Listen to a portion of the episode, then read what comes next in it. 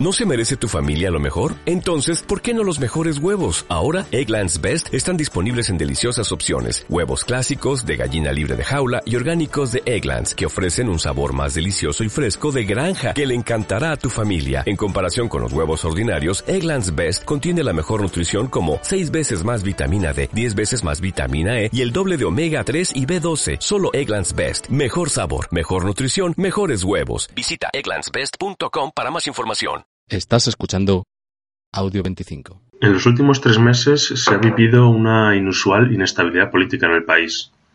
Inusual considerando los últimos tres años.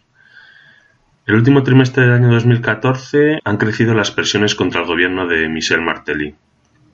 Este incremento de las presiones ha sido consecuencia de que la oposición ha visto cómo las elecciones municipales y la elección de dos tercios del Senado se posponían y posponían infinitamente.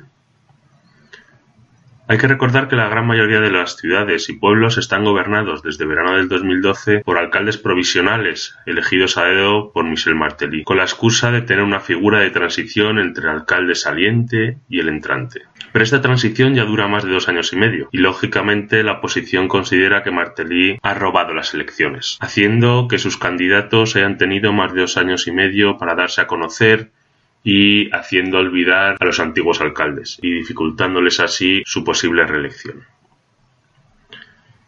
Siempre parece que van a llegar las elecciones, pero siempre pasa algo.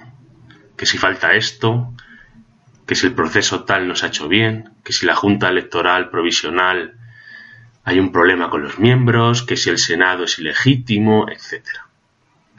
A finales de diciembre, como consecuencia de estas presiones y de acusaciones de corrupción, y tras una semana de manifestaciones diarias, el primer ministro dimitió. Y con él todo el gabinete ministerial, todos los ministros, además del Consejo Electoral Provisional. Esto sirvió para calmar a las masas y se abrió un proceso de negociación entre la oposición y el gobierno de Martelli, el cual tenía hasta el día 12 de enero para tomar una decisión definitiva.